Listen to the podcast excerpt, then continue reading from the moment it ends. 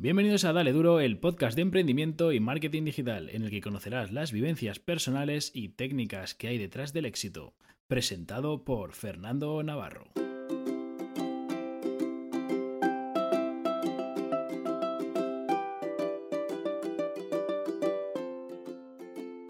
Bienvenidos a un nuevo capítulo, capítulo 2 de Dale Duro, el podcast de emprendimiento. Hoy tenemos con nosotros a Luis San Bartolomé. Hola Luis, ¿qué tal? Hola, Hola buenas tardes Fer. Gracias por invitarme al podcast. A ti por venir. Vamos a ver, cuéntanos un poquito. Eh, para quien no te conozca, quién eres, de dónde sales, tu trayectoria un poquito. Cuéntanos. Muy bien, vale. Pues mira, yo soy una persona, ¿vale? Que de pequeño le ha encantado siempre diseñar y fabricar cosas. Entonces, con esa premisa me metí en arquitectura, ¿vale? Estudié arquitectura, también un poco influenciado por, pues familiarmente, ¿no? Mi padre es arquitecto, mi abuelo también lo fue. Y entonces decidí estudiar arquitectura y pues eso, antes de acabar la carrera, yo ya empezaba con pues, primeros proyectos de emprendimiento y demás. Y eh, pues bueno, ahora te contaré un poco esos proyectos, de qué van, porque hemos compartido alguno de ellos. Y nada, siempre me ha interesado el mundo del emprendimiento. Vale, ya nos has puesto un poquito en situación. Carrera clásica, arquitectura, sin, sin mucha sorpresa, influenciado por el ámbito familiar, sin mucha sorpresa tampoco. Y primeros emprendimientos. Aquí en, en este podcast me gusta empezar al revés. Me gusta empezar por, los fracasos para ver cómo hemos ido de, menos a más. Porque no me parece real contar directamente el éxito sin que la gente sepa lo que ha pasado por detrás. Cuéntame un poquito, háblame de esos primeros intentos, de esos primeros fracasos, aunque suene la palabra un poco, un poco grande. Cuéntame, ¿qué, has, has, hecho ahí en, en, tus inicios? Pues mira, a ver, fracasos como, digamos, fracaso catastrófico, no, ¿vale? sí que eh, hay muchos proyectos empezados y dejados pues por falta de ganas o falta de interés. O sea, no por pegarse una gran hostia, sino pues sencillamente lo dejas porque no te motiva y demás. Así muchos proyectos. Yo, creo, que, yo creo que ese, eh, por lo menos en mi caso y en el de mucha gente, es el, es el gran problema. No emprender algo y fracasarlo, no emprender, no sé, no abrir una tienda y tener que cerrarla, sino el tener una idea muy buena, el compartirla con gente, el iniciar a tope, mirarlo todo, prepararlo y que llegue un momento que por, que por X o por Y no llegas a arrancar de, ninguna de las maneras. Entonces, en alguno de estos, ¿tú sabes realmente qué ha sido lo que te ha frenado o lo que te ha parado, esa motivación que, no has tenido? ¿Sabes por dónde ha venido? Sí, a ver, al final, eh, o sea, no, no todos los proyectos se basan en, en ganar dinero. O sea, hay algo mucho, o sea, hay algo más fuerte detrás de ganar dinero. Es la forma en la que consigues el dinero, digamos. Entonces, por ejemplo, el primer proyecto así más o menos serio que monté yo con mi hermano que es el DSB Group, pues sí que pues empezamos fuerte, invertimos en un equipo de sonido, o sea, cuento un poco SB Group de qué iba, ¿vale? Es una empresa que se dedicaba a los eventos y era pues alquiler de equipos de sonido, iluminación, DJs para fiestas privadas, discomóviles de fallas, eh, bodas, comuniones y demás. Bueno, comuniones no, no sé por qué lo he dicho. Comuniones ha sido ahí un poco, un poco el eslogan, ¿no? He ido al, al bodas, bautizos y comuniones, ¿vale? Entonces, pues invertimos algo de dinero que teníamos, muy poco, y empezamos a vender esa, esa empresa y empezó a funcionar desde el minuto uno. La, la, promocionamos en redes sociales con nuestros amigos, enseguida ya había gente interesada en, oye, pues queremos montar una fiesta tal, y era algo que, pues no lo sé, no, no, no, era, no estaba muy de moda, ¿no? Hacer una, una fiesta privada con amigos y llamar a un equipo de sonido con DJ y empezamos un poco por ahí, hace como 13 años por lo menos. Y en este, en este primer intento, por decirlo de alguna manera, eh, vosotros empezáis sabiendo que hay una demanda, es decir, vosotros habéis intentado montar una fiesta, no habéis encontrado a nadie o algún colega os ha dicho, oye, estaría muy bien que conociésemos a alguien que se dedique al alquiler de equipos o a montar fiestas, que pinche. Quiero decir, partir de una necesidad o partir de una idea que vosotros pensáis que puede ser una necesidad. Sí, partimos más de una idea. O sea, partimos de una idea, la llevamos a cabo muy rápido y enseguida funciona. O sea, no perdemos ni mucho tiempo creando la estructura, el, digamos, la estructura de negocio. No perdimos ni un minuto en eso. O sea, directamente fuimos, compramos un equipo y lo promocionamos y empezamos a venderlo. Aquí el, el tema de la promoción, porque estamos hablando de hace bastantes años. O sea, ahora la gente enseguida promoción, piensa, hostia, lo fácil que es hacer una web ahora, lo fácil que es subir ahí una historia y demás. En aquel momento la promoción por redes sociales que era Facebook Claro. y ya está, ¿no? Sí. O sea, porque en ese momento lo- no sé ni si había WhatsApp cuando empezasteis. Que va, no había WhatsApp ni de coña. Yo creo que sería Facebook, y no lo sé si es cierto, pero igual tweet, no, Twitter no. 20.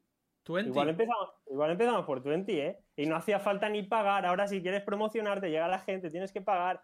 En aquel momento no estaban, digamos, las redes sociales tan colapsadas. No hacía falta pagar. O sea, direct- realmente llegábamos a, pues, amigos, amigos de amigos, conocidos. Sí, en ese momento igual es que había, había bastante consumidor de contenido y poco creador. Exacto. Como puede ser el caso ahora de, de TikTok que está empezando o incluso de- del tema de los podcasts. Sí, Eh, poca empresa, poca empresa, era más personal, ¿no? 20 era como más personal. Yo creo que no había tanta empresa metida ahí. Claro, Seguramente No. haya, haya gente que nos esté escuchando que no sepa lo que es 20. También estaremos sacando alguna sonrisilla de, de alguien mencionando esta red social. En plan nostálgico. Vale, y entonces. Mucha nostalgia, sí. y entonces con esta empresa, luego la compatibilizamos un poco. Mi hermano estudiaba psicología, yo estudiaba arquitectura y los fines de semana nos dedicábamos a esto. Nada, ganamos un poco de dinero, no demasiado, o sea, no nos hicimos aquí de oro, pero ganamos algo de dinero para pagarnos nuestros caprichos, nuestros viajes, nuestros no sé cuántos. Entonces, pues sí, o sea, digamos que nos financiamos el estilo de vida en aquel momento con, ese, con esa empresa que montamos.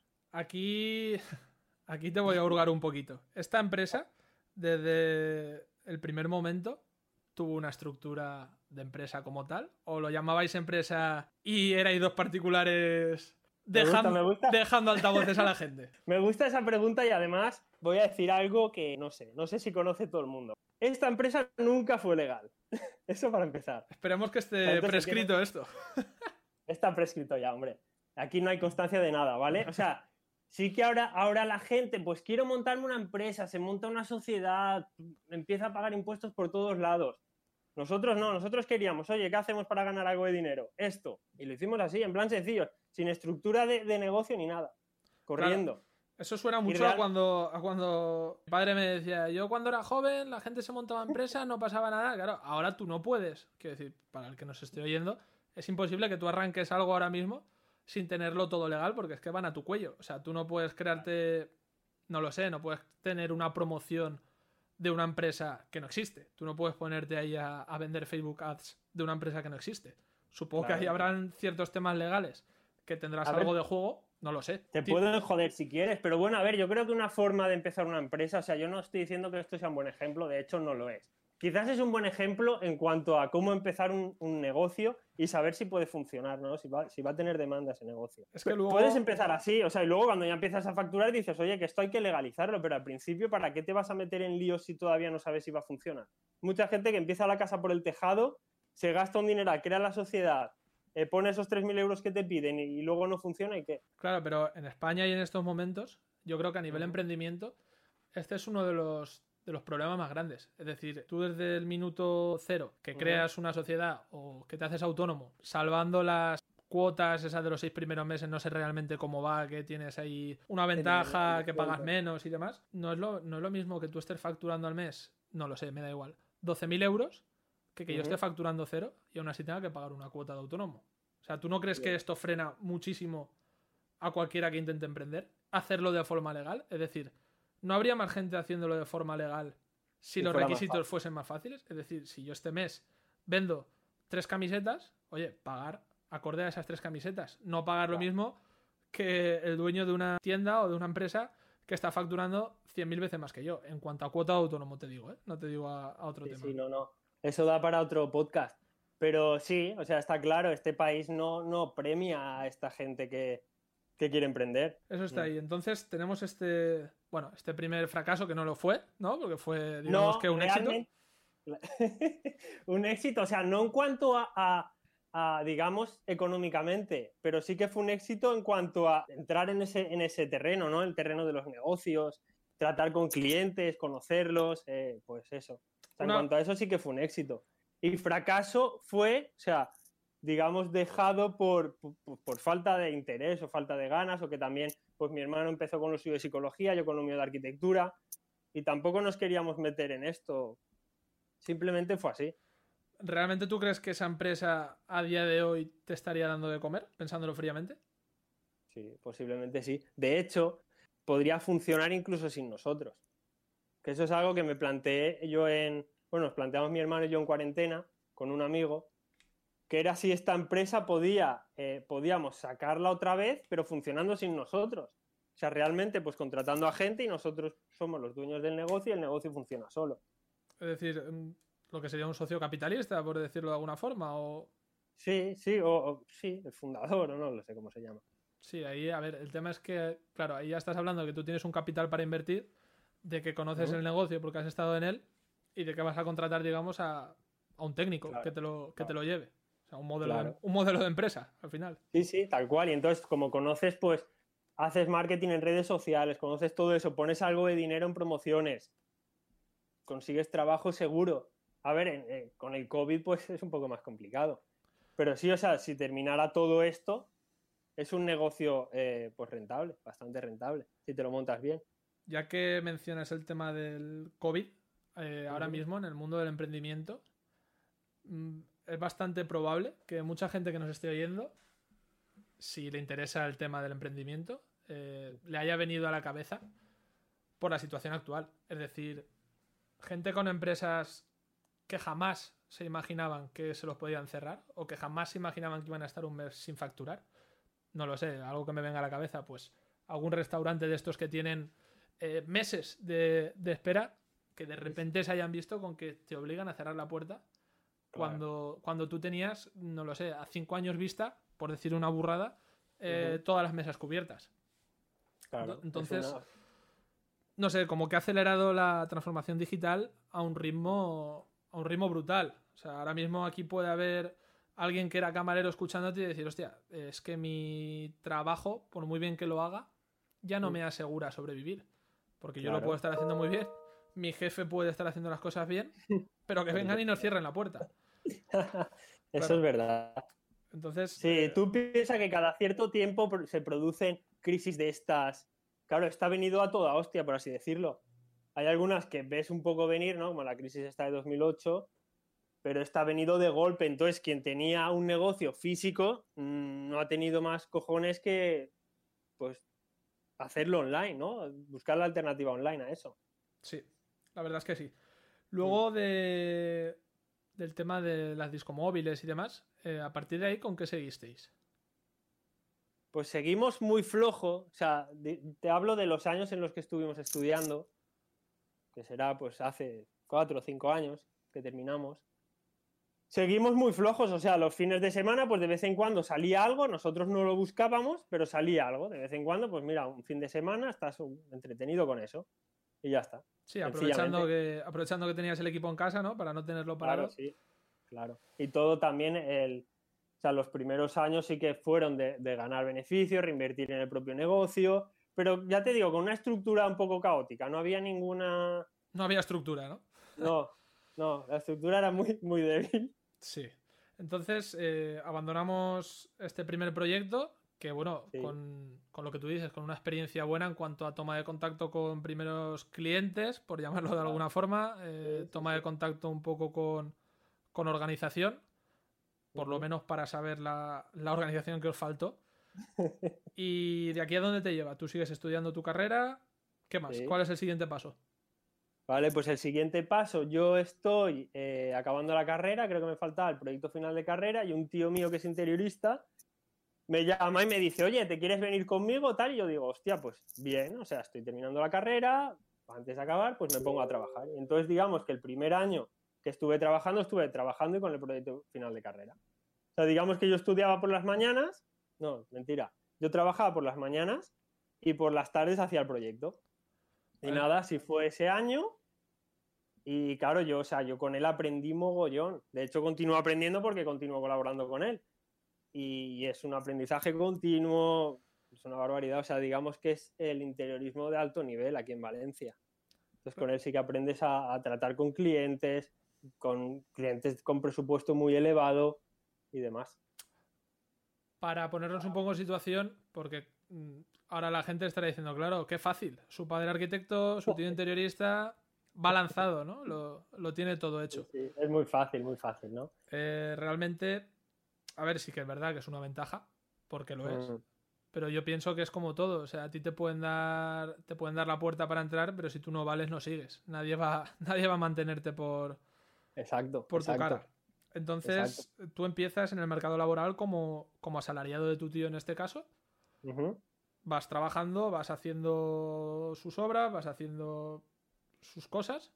Y llega un momento que tú te das cuenta de que, bueno, de que no siempre vas a querer ser asalariado, ¿no? Exacto. Y en ese momento sí que abrimos una sociedad, una SL, y eh, me hago yo autónomo, ¿vale? Entonces yo le, comento a él la posibilidad de colaborar, ¿vale? Trabajaba con él unas horas y, luego por las tardes, o sea, el mismo sistema prácticamente, por las mañanas estaba con él y por las tardes me dedicaba a mis movidas porque entraban ya trabajos de arquitectura, de reforma, que había que facturarlos de alguna forma. Claro, yo siendo asalariado no podía facturar esos trabajos. Entonces de esa forma me hice, me hice autónomo. ¿A ti estos primeros clientes, eh, a través de dónde te llegan? ¿Te llegan por haber colaborado o trabajado para tu tío? ¿Te llegan por contactos que tú tienes? ¿Te llegan por movimientos que tú estás haciendo fuera? ¿Cómo, cómo consigues estos clientes? Es decir, si yo ahora soy, ahora yo soy un arquitecto que estoy trabajando en, un estudio eh, y yo pienso que podría estar haciendo más cosas por mi cuenta, o bien por, porque estoy trabajando solo a media jornada, o bien porque, oye, quiero trabajar más horas. ¿Cómo, exacto, ¿cómo te llegan esos primeros clientes? En tu caso, por ejemplo. Los primeros clientes eh, suelen, ser, suelen ser amigos y conocidos. eso es así. Y continúan siendo así. O sea, realmente es. O sea, sí que tenemos clientes externos que de repente nos llegan, oye, que he visto vuestra web y, y me gusta vuestro rollo, tal. Entonces, pues te entran externamente a un cliente que tú no conoces de nada. Pero los primeros clientes sí que suelen ser amigos y familiares. Por eso, si, algún arquitecto, te hablo de arquitectura, pues por, este ejemplo, ¿vale? Pero te vale para muchos otros. Tú lo que tienes que hacer es dar a conocer lo que estás haciendo, o sea, oye, que soy arquitecto, que puedo hacer esto. Entonces te van a entrar encargos de, de familia, amigos que quieren reformarse su casa o hacerse una casa y demás. Ahora volveremos un poquito más adelante con el tema de guardar los proyectos en secreto por el, por el miedo a que alguien te robe la idea. Ahora volveremos sobre eso. Pero para, avanzar por aquí, eh, los primeros clientes son amigos, son familiares. en, tu caso, en tu caso, realmente eh, ya te han visto cómo trabajas o pueden ver cómo trabajas porque tú ya has estado haciendo proyectos con tu tío, en este caso. Eh, alguien que esté trabajando para otro también puede hacerlo así, pero saliendo ya del tema de arquitectura y entrando en un debate un poco complejo, que es el de trabajar gratis para hacerte un portfolio. Yo aquí mm, no sé cómo plantearlo, pero tú ahora mismo ponte que eres un fotógrafo, que es el ejemplo más fácil para mí, y, tú, y tú quieres trabajar, te quieres dedicar, mira, el ejemplo de antes, bodas, bautizos y comuniones. Oye, soy fotógrafo y yo hago bodas, bautizos y comuniones, y yo soy tu cliente, y te digo, muy bien, te digo, enséñame tu portfolio. Y tú me dices, no, no, no yo no tengo fotos, pero oye, que yo hago las fotos muy bien. O sea. Estoy seguro de que puedes conseguir fotos que hayas hecho. Y si no, te las inventas. ¿No? O sea, el portfolio vacío no, no puede ser, ¿no? ¿no? O sea, yo soy fotógrafo, pero tengo el portfolio vacío. Claro, aquí al punto que quiero llegar es, primero que quede, que quede claro que yo estoy totalmente en contra de que nadie trabaje gratis, ¿vale? En ninguna situación. Pero, pero, si tú no tienes esos primeros trabajos, si tú no tienes esa primera web que has creado como diseñador web, si no tienes esas primeras fotos en una boda real que alguien te ha dejado hacerle, porque al final es un momento íntimo y claro. no, no vas a dejar a cualquiera que te haga las fotos de ese día que se supone que son un recuerdo precioso para el resto de tu vida. Eh, tú no ves bien, en ciertos casos, empezar a hacer ese portfolio aunque sea gratis, es decir, empezar a trabajar, empezar a moverte con conocidos, con familiares, con quien sea, hacer esos primeros proyectos para crearte un portfolio, pero gratis. O cobrando muy poco o por intercambio de servicios, me da igual. Porque últimamente, que es normal también, se lleva mucho el, eh, yo no trabajo gratis, ¿vale? Nadie quiere trabajar gratis, pero demuestra primero, por lo menos, que eres capaz de hacer algo por lo que yo te tengo que pagar. Es decir, yo te puedo decir, oye, te voy a hacer una web de maravilla. Tú me dices, vale, enséñame un ejemplo que hayas hecho. No, es que no he hecho ninguna. Mm, ¿Sabes? Ahí te pueden surgir dos cosas que tú digas, vale, pues vamos a empezar gratis. Y si te gusta, seguimos. O voy a hacerte X páginas gratis o lo que sea y a partir de ahí seguimos. Es decir, exigir cuando puedes, por así decirlo. Sí. Hay, o sea, pienso que hay distintos tipos de personas, ¿vale? Porque tú, por ejemplo, puedes, eh, vale, soy fotógrafo de bodas y tú, sin enseñar nada, quizás puedes vender, puedes vender ese servicio a una boda, sin haber enseñado nada, ¿sabes? Solo con tener la actitud de, de oye, que soy fotógrafo de bodas, echarle huevos y vender esa primera boda. No pienso, habrá gente que, que, que no tenga esa habilidad, digamos, y tenga que hacer eso gratis, ¿no? Por, por, entrar un poco en el mundo. Todo depende de cada uno y si tú estás dispuesto a trabajar gratis. Pero, pero lo que sí que es verdad es que, que no te acostumbres a eso. Yo he trabajado gratis, yo he hecho proyectos gratis. Ahí es donde yo quería ir. Por supuesto que nadie quiere trabajar gratis, pero tú esos proyectos que has hecho gratis realmente no han sido... Tú cuando estudias, estudias gratis, incluso pagando. O sea, estudias para un futuro. Quiero decirte, esos primeros trabajos, digamos que aunque sean gratis, uh -huh. te estás labrando tu futuro. Claro, o sea, realmente claro. no te vale la pena esos trabajos. Yo creo que en ciertos casos sí. Y tú, por ejemplo, me estás diciendo que también. Sí. Pro... Aunque tú hicieses un proyecto gratis, en tu caso, no lo sé, me da igual. Cualquier. Un render, mm. por ejemplo, que tú sí, hicieses sí. gratis. Uh -huh. Si ese render que tú has hecho gratis acaba en una web de alguien con cierta visualización que te va a traer 20 clientes más, Claro, entonces es una buena inversión. Es que igual no es que lo has hecho gratis, igual es que te están pagando más en publicidad de lo que ellos nunca se habrían pensado.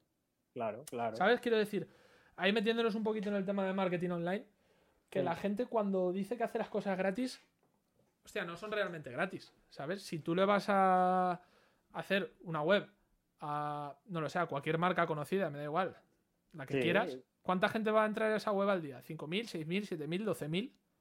Claro. Oye, pues igual te interesa decirle, mira, te la dejo gratis al principio y durante unos meses me dejas tener una marca de agua que diga que soy yo el que la ha creado y mi contacto. ¿Sabes? Claro. Entonces también un poco por, sí. por, por, ponernos en situación de eso. Sí, puedes jugar con eso también. Sea, que te promocionen. O sea, tú trabajas gratis, pero luego te están promocionando.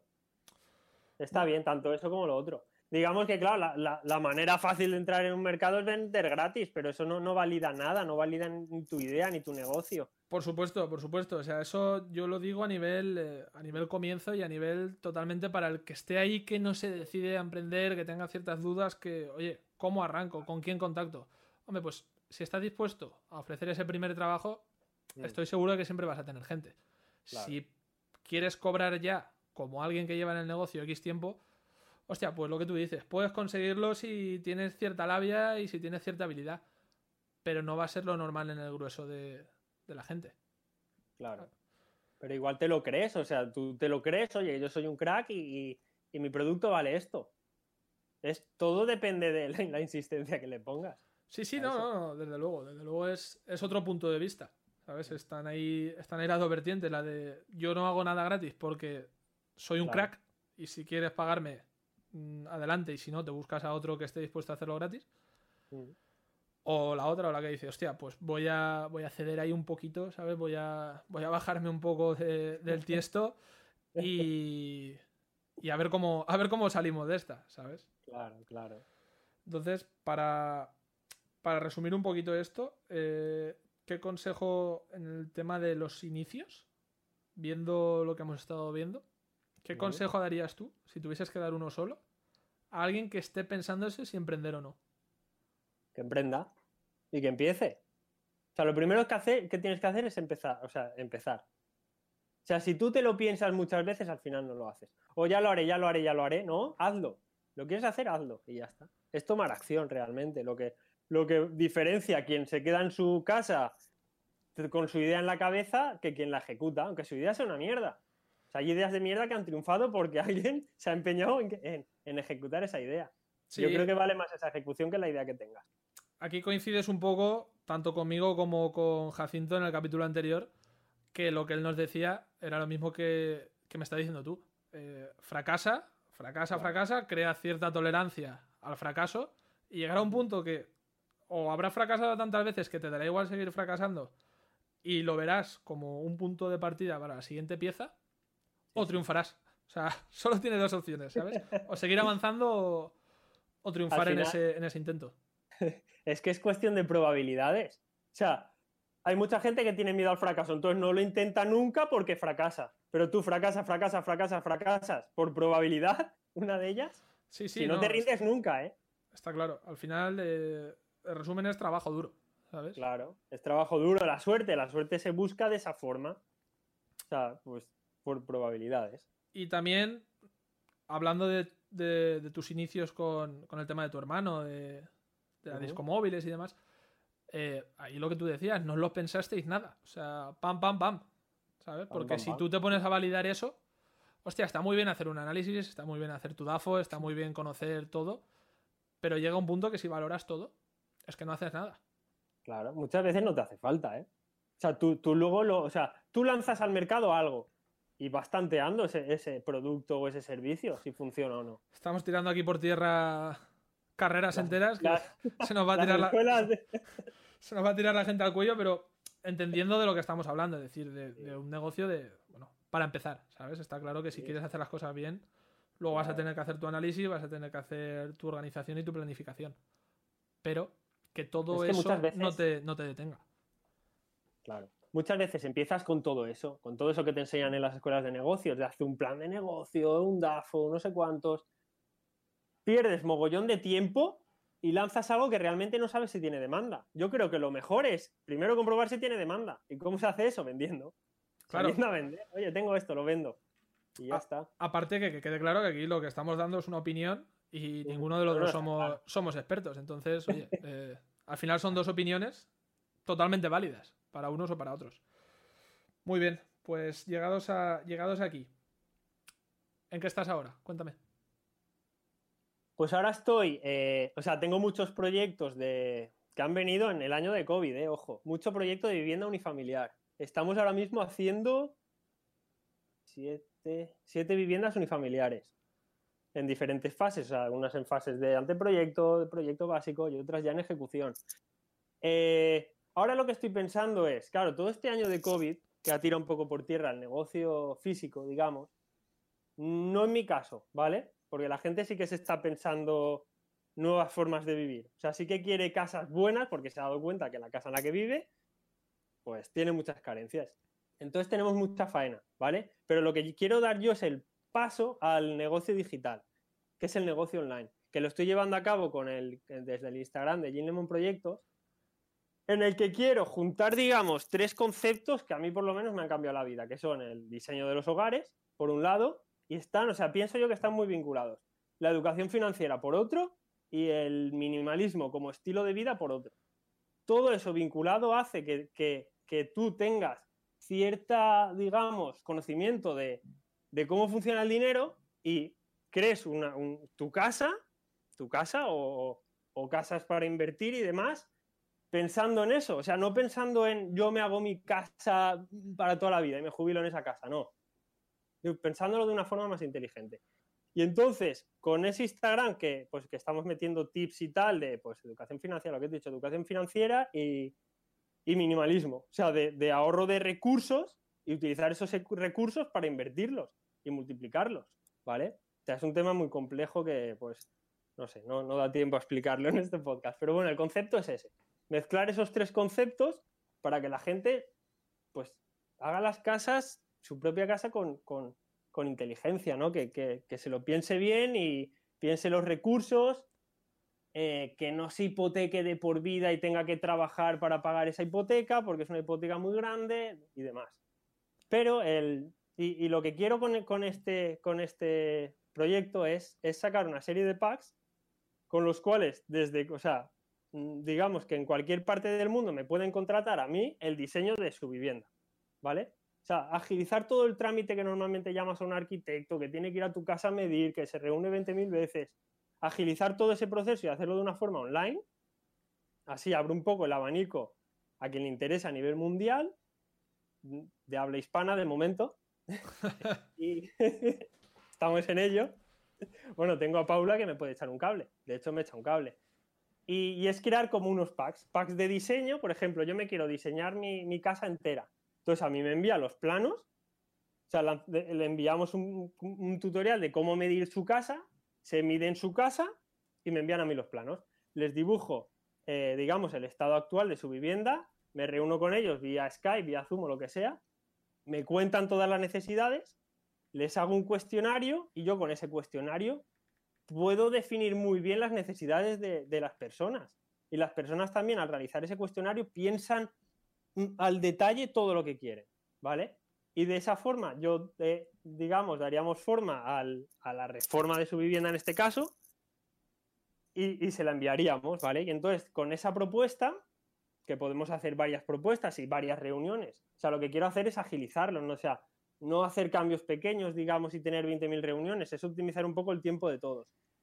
Y es, eh, entonces, esa persona con, e, con, ese proyecto que recibe, que puede desde, eh, pues, proyecto sencillo, que pues solo los planos, ¿vale? Un proyecto un poco más complicado, los planos y un 3D, y uno un poco más complicado, planos, 3D renders y, y mediciones de memoria para que tú con ese papel vas a un constructor y, te dice, esto es, la, esto es lo que quiero, ¿vale? Y también atendiendo un poco a lo que se quiere gastar el cliente.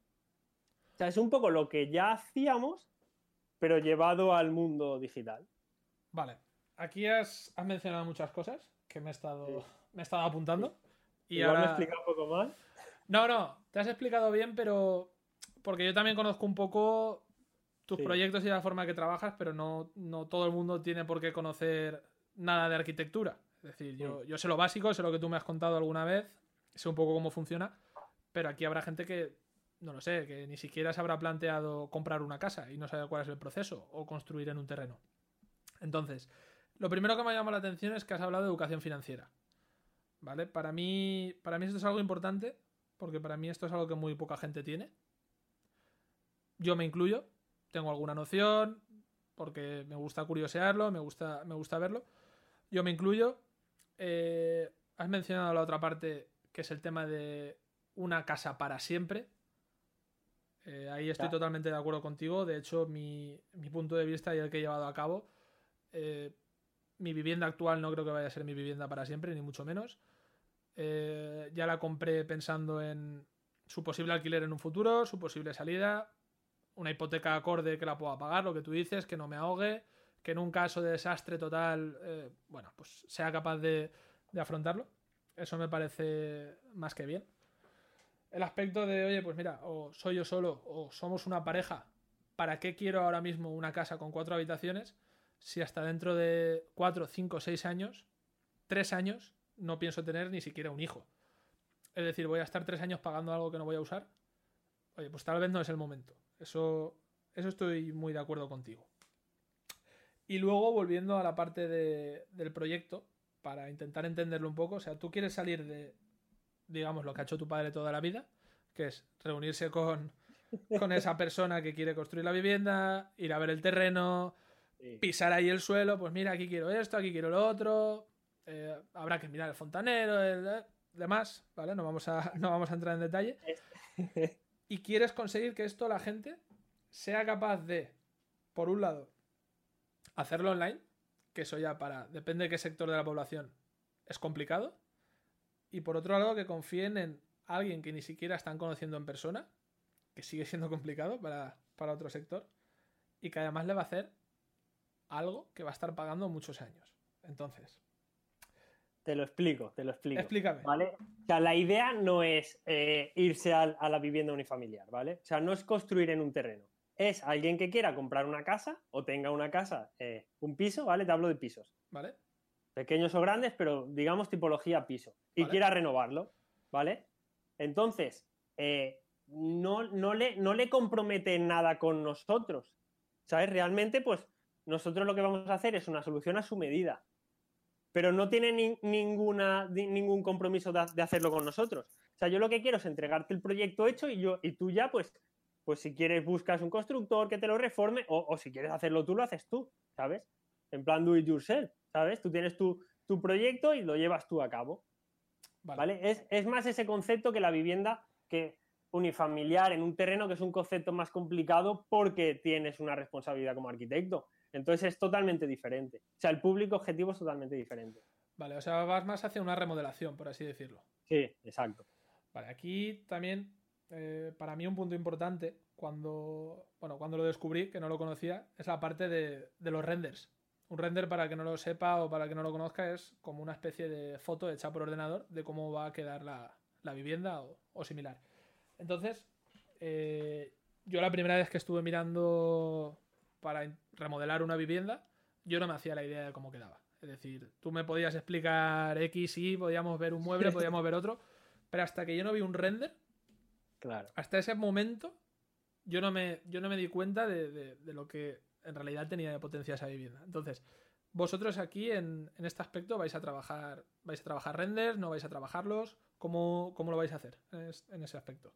La idea es ajustarnos a todos los presupuestos, porque a veces una persona que tiene, digamos, poco presupuesto, pues solo quiere una distribución. O sea, una distribución que optimice todos los recursos. Pues quiero la cocina abierta y, no se lo imagina porque él está viviendo mucho tiempo en esa casa, por ejemplo, y no se imagina cómo puede cambiar. Entonces ahí entramos nosotros, ¿sabes? En hacerle una, distribución lógica y, pero, pero, joder, o sea, digamos, consensuada con el, con el cliente, con lo que quiere, con sus necesidades. Aquí como, como modelo de negocio, me gusta, pensándolo así, yo no sabía esto, que no me lo habías contado, no tenía ni idea, pero a mí lo primero que me viene a la cabeza son dos cosas. La primera, que a nivel modelo de negocio, en tu caso particular, es que tú hagas la distribución para dejar, digamos, la, la marca de la casa ahí. y que a partir de ahí ya, ya estás generando posiblemente otro empleo o otra contratación. Es decir, si a ti te entra mucha faena, por un lado o por otro, tú puedes generar esa distribución y a encargarle a alguien que haga ese render. Dependiendo de la calidad, evidentemente vas a buscar a una persona u otra. ¿Qué te quiero decir? Que esto también puede ser la entrada de alguien que esté, me lo invento, no lo sé, haciendo eh, último año de arquitectura o tercer año, me da igual, depende de la vil que sea, puede ser su entrada en el negocio. Es decir, tu emprendimiento puede llevar a generar un empleo que en un futuro pueda llegar a generar un emprendimiento. Entonces, eh, como modelo de negocio, está muy bien. Y la idea, por eso te digo lo de, lo de meterlo en el mundo online, y la idea es de que sea escalable esto. O sea, que no tenga que estar yo dibujando los planos. Que al final tenga un equipo que, haga eso. ¿Sabes? O sea, es la idea de, o sea, la, concepción que tengo yo de los negocios, al fin y al cabo, es hacerlo funcionar, pero al final eh, diseñar ese negocio para que a largo plazo funcione sin tu presencia. Sí, es decir, que llegue un momento dado que tengas un o un equipo de, gente trabajando para ti o arquitectos autónomos, no lo sé, el modelo que, el modelo que sea, no vamos a entrar en ese tipo de detalles, mm. y que tú digamos que haga la revisión final. Que, volviendo un poco a tus inicios, eh, creo que en cierto momento es lo que hacía tu tío contigo, si no me equivoco. Es decir, tú hacías, hacías el plano o hacías el diseño, hacías lo que hacías, y él digamos que para pasar por su marca personal, que realmente lo que alguien contrata cuando contrata a ese interiorista, lo único que hacía él al final era revisar que lo que tú hubieses hecho coincidiese con, digámoslo de alguna forma, la filosofía de la empresa o el estilo. Claro, él, estaba, o sea, él está mucho más implicado. O sea, en todo eso, él está implicado en todas las fases. En fase de, pues se reúne con los clientes, capta lo que quiere el cliente y luego le da forma y, te lo comunica, ¿no? Te comunica un poco la idea que tiene, tú ya le das forma a eso y poco a poco con él le vas dando, pues es eh, la forma a ese proyecto. Realmente, o sea, no, no se limita simplemente al, resultado, no al retoque final, sino que está implicado en todas las fases. Claro, yo aquí lo que, lo que veo, eh, haciendo un repaso súper rápido eh, en tu trayectoria a nivel emprendimiento es, tú empiezas a trabajar como asalariado, te das cuenta que puedes seguir por tu cuenta, empiezas a hacer la faena, digamos, dura, por decirlo de alguna manera. Ahora que ya tienes tus clientes base, pretendes avanzar hacia un modelo de negocio en el que tú seas, en parte, esa persona que en el primer momento te contrató. Es decir, podemos decir que tu tío, en este caso, ha sido parte inspiradora de, tu futuro emprendedor. Porque él en su momento fue un emprendedor. Claro, es que digamos que. Y lo sigue siendo. Sí, sí, exacto. Es que es el, cambio de ser un emprendedor a ser un empresario. Exacto, es el. digamos, ser emprendedor. Claro, ser emprendedor como autoempleado, digamos, y ser ya un empresario que tenga un equipo detrás y, que empiece ya a escalar su negocio de verdad. Sí, empezar como, como empleado y acabar siendo un generador de empleo, por así decirlo. Exacto, sí, sí, sí, sí. Muy bien, me gusta que hayamos tocado esto porque en, en poco tiempo porque con tu edad es poco tiempo. ¿Cuántos años tienes ahora? Pues 29. 29. ¿Y empezaste con tu tío con? 23, 24, por ahí. 23, 24 creo. Es muy poco tiempo a nivel laboral, es decir, tú no empiezas a emprender porque te hayas quemado, no empiezas a emprender porque no te guste lo que haces, sino al contrario, empiezas a emprender por una motivación. Claro, y voy continuando con esa motivación. Que eso es lo que yo veo que, que no suele pasar, es decir, la gente que, según mi opinión, ¿eh? que yo Mm. hablo y que, y que veo que quiere emprender, no es porque dice, ostras, lo estoy haciendo genial en mi trabajo, estoy motivadísimo, voy a emprender, porque mi jefe me motiva un montón a que yo emprenda. Es al contrario, es, madre mía, yo estoy aquí trabajando ocho horas, estoy generando al día, me lo invento, 10.000 euros para esta empresa y luego yo percibo un salario que, que no es acorde a lo que estoy haciendo. Podría estar haciéndolo para mí, siendo mi jefe, tomando las decisiones y, oye, salir adelante y además poder emplear a, a otras personas. Claro. Yo es que es eso, o sea, hay, distintos tipos de personas. Está claro que no todos sirven para emprender o no todos se quieren enfrentar a ese mundo. Y, digamos que prefieren cierta seguridad con su salario, su puesto fijo de trabajo y demás. Sí, o sea, realmente es que... Vale. Nada, no sé por dónde íbamos. Nada, Me he perdido, da igual, me lo, me lo has dejado fácil. Te quería traer, te quería traer hasta, hasta, hasta aquí y me lo has, me lo has puesto Sí. tú en bandeja. Porque, claro, así contado suena, suena muy bonito. Mm. Pero tú realmente, eh, ¿a quién no recomendarías emprender? Es decir, ¿qué no es el emprendimiento? No es seguridad, no es un salario fijo, no es llegar a casa y desconectar. En ese Para tipo de aspecto, cuéntame. Tú para emprender te tiene que dar igual la seguridad y, y, a ver, yo muchas veces pienso, pienso en lo peor que puede pasar, ¿vale? O sea, si yo la lío máximo. ¿qué es lo peor que puede pasar? Pues que tenga que dejar la casa donde estoy viviendo y vuelva con mis padres. O sea, no, no hay una catástrofe que, que- que me que ha- o sea, que me haga tener miedo a emprender o a, o a enfrentarme a ser emprendedor. Vale, y ahora me Pues- vuelvo, me vuelvo a poner aquí el, el gorrito de malo de la película. Habrá gente diciendo, claro que listo, él tiene a sus padres ahí en casa, puede volver. Claro, es que cada uno tiene su, situación. Tú tienes que pensar que si tú tienes una familia con uno, Claro. dos, tres hijos, me da igual, eh, una pareja que trabaje o no, que no podéis subsistir sin tu salario actual, pues va a ser mucho más difícil que tú emprendas. ¿Imposible? No. Pero No, sa- ¿sabes es- lo que tiene que hacer esa persona? cuéntanos. Apren- aprender educación financiera.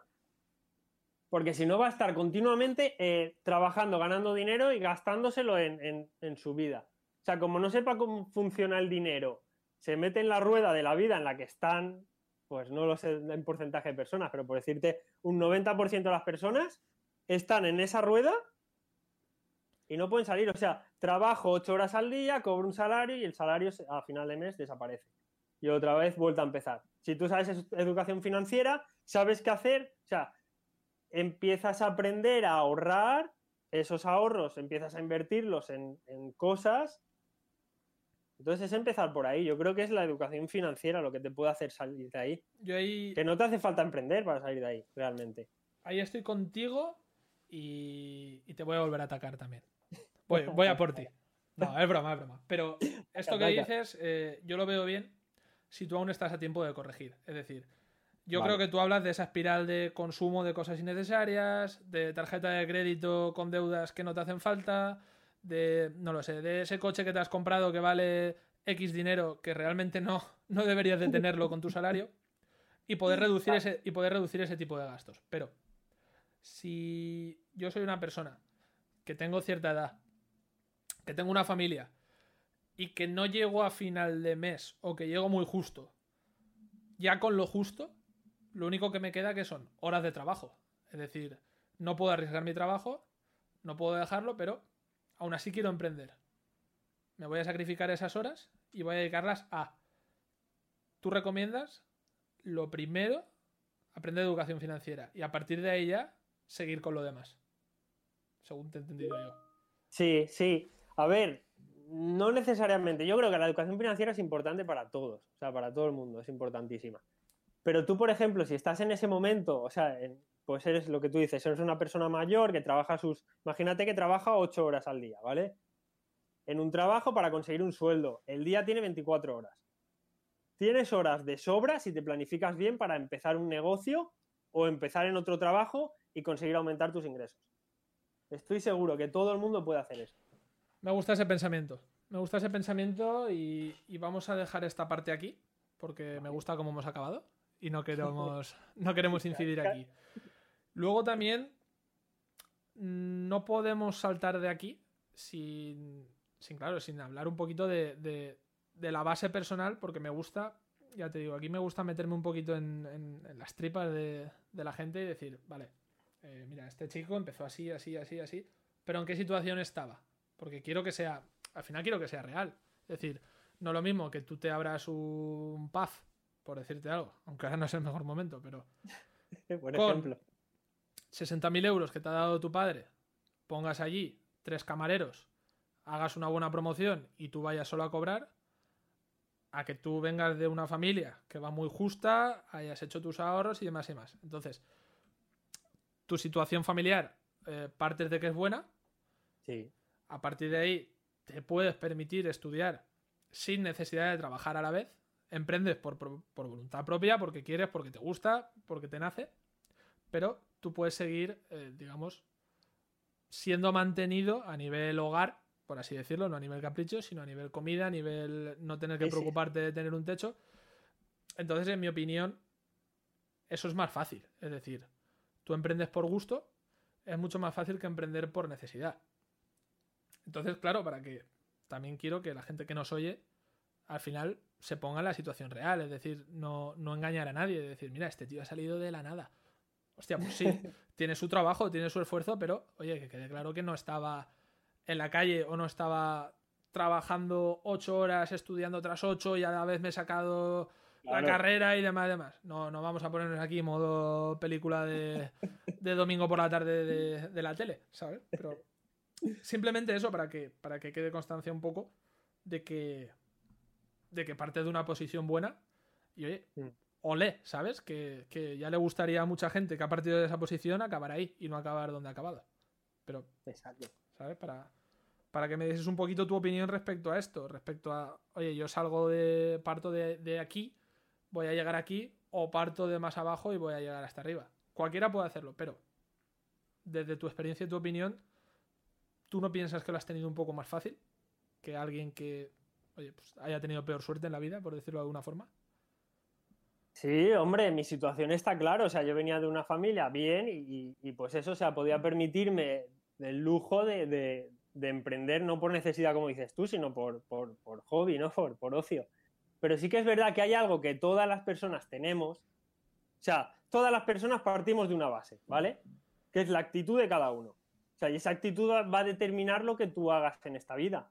O sea, tú puedes ser, eh, pues venir de una mu- muy buena familia con mucho dinero, tener una actitud de mierda y comerte una mierda, pues porque, pues no, o sea, no, no tienes la actitud frente al emprendimiento. O tú puedes ser, pues una persona con menos recursos, con muy buena actitud, que con actitud de comerse el mundo, que lo lleve a cabo. O sea, mira si hay casos de gente que venía de la nada y está en, en el éxito absoluto.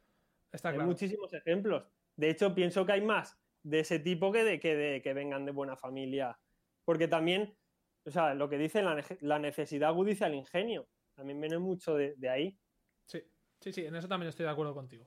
O sea, estamos ahí en, en un punto medio. Estamos, estamos de acuerdo ahí. Para ir acabando, eh, te voy a pedir algo que no te había preparado. Igual te cuesta un poco pensarlo, pero ya que hemos hablado de la educación financiera, eh, recomiéndanos un libro.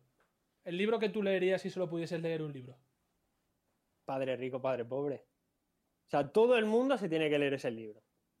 Todo el mundo. Padre rico, padre pobre, de Robert Kiyosaki. Perfecto. O sea, Pues- con ese libro, eh, pues te haces una idea de, de lo equivocado que estás frente a- al mundo real en cuanto a las finanzas. Y es muy fácil de leer, todo el mundo se lo puede leer. ¿Ha sido clave para ti ese libro? ¿Me oyes? Sí, te oigo. Ah, que se Te- ha cortado. Te decía, ¿ha sido clave para ti ese libro? Ha sido clave.